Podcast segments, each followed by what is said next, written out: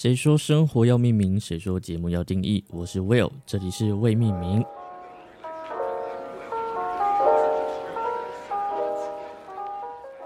好久不见了，今天想要用温柔一点的声音和大家说说话，因为我想要把嗯此刻我现在在录音的环境这种氛围，然后传递到每个耳朵的身边，这样子。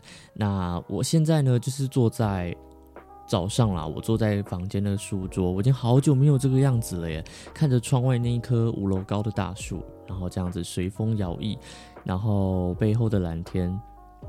蓝的像花莲的海一样，阳光又洒落在我打稿子的 iPad 上面。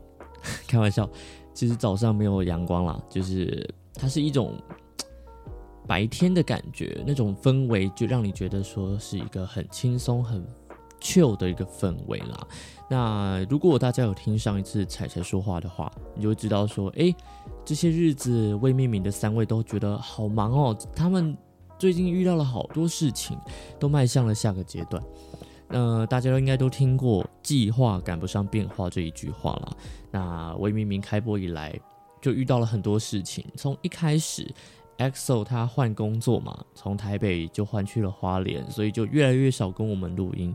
那再来，Will 的公司任务最近任务有不一样，就是大翻新，太多很多很多的改版，所以很多事情没有办法，呃，一时说上轨道。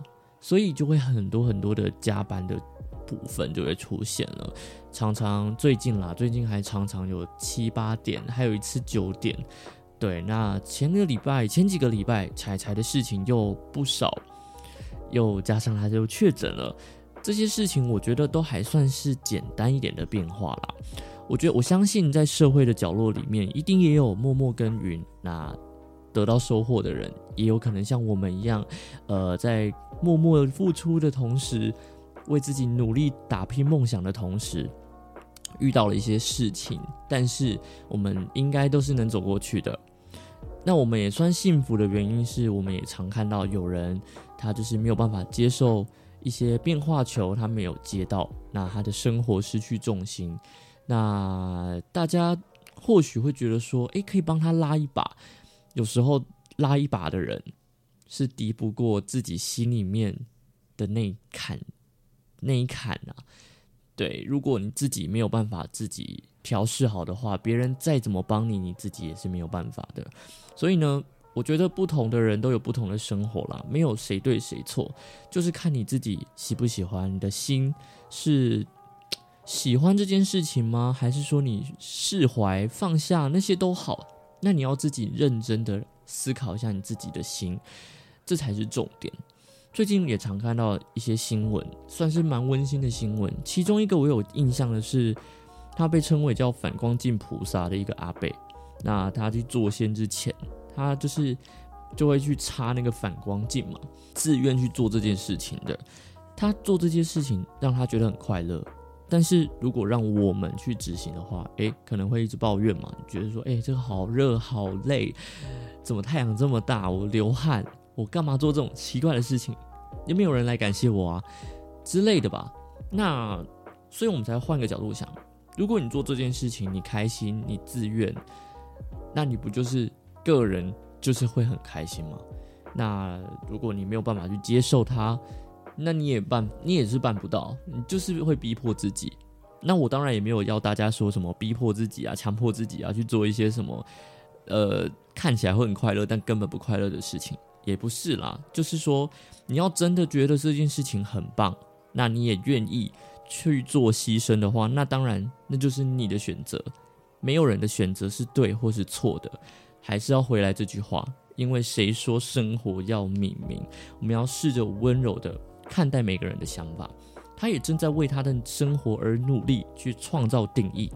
那但愿每个人的资料夹里面，在命名的那个资料夹里面，都是装着正向的啊、开心的啊、美好的回忆。我觉得多给别人一个微笑吧，整个世界就不至于这么闷骚。我想这应该也和魏明敏当时成立的初衷有异曲同工之妙啦。就例如说，诶，Will 最近啊。在捷运上就看到很多让座的场景，诶，很温暖哦，没有人逼迫，也没有人使眼色，全部是出自于自愿，这才对嘛？这样那一次的话，我还原一下，那一次是我坐在座位上，我看到了两个人进来，那我旁边有一个空位，他们就想说有一个人就先坐下了，然后他们是一对情侣吧，应该说呃新婚爸妈的样子，那。我就想说，哎，我下一站就要走了，我就我就我就站起来，我想说，哎，那就给你坐这样。然后他就说，哦，不用不用不用，没关系，我我可以这样。我就说，哦，没关系，我下一站要下车。他说，哦，好，那谢谢谢谢谢谢。因为他们一直都在想说，哎，那边还有一个不爱坐啊，你可以就是坐那边这样子。就是他们夫妻之间在讨论，就说，哎，那旁边是不爱坐，没人坐，OK 吧？你可以先坐。然后那个爸爸就说，哦，没关系啦，你就你就。我等下就再做就好了，所以我就看到这个画面，我觉得说，嗯，我们先姑且不讨论不爱做能不能做这件事情，那个议题太大了。但我想说的是，我看到别人想做，那确实是没有空位让他做的话，我就起身了。为什么呢？我也可以继续站着，但我知道我下一站要要起来了，所以没有插那一站，我就起来。我想说，嗯，没关系，我就让你们提早解决这个烦恼。这也是功德一件吧，我自己觉得啦。好啦，不知道接下来充满挑战的日子大家会怎么过？我觉得还是核心一句话，不要愧对自己就好了，让自己成为自己的定义，生活就不需要被命名了。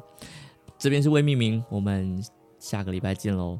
呃，不一定啦，下次有机会再见。那祝大家身体健康，对吧？身体健康跟平安顺心真的是。二零二一二零一九年到二零二二年之间，大家应该最能有感的一些写的一些祝福词了。以前都觉得这是什么狗屁话，现在才发现啊，弥足珍贵啊！哦，对，跟大家分享一下，今天是八月七号，我录音的时间。那今天是大雄的生日，也比大雄的生日。你看他这么强的人，还不是活得好好的，最后还是把静香。娶回家，所以大家真的不需要去担心啦。每个人就是自己的定义，不需要去命名。下次见喽，拜拜。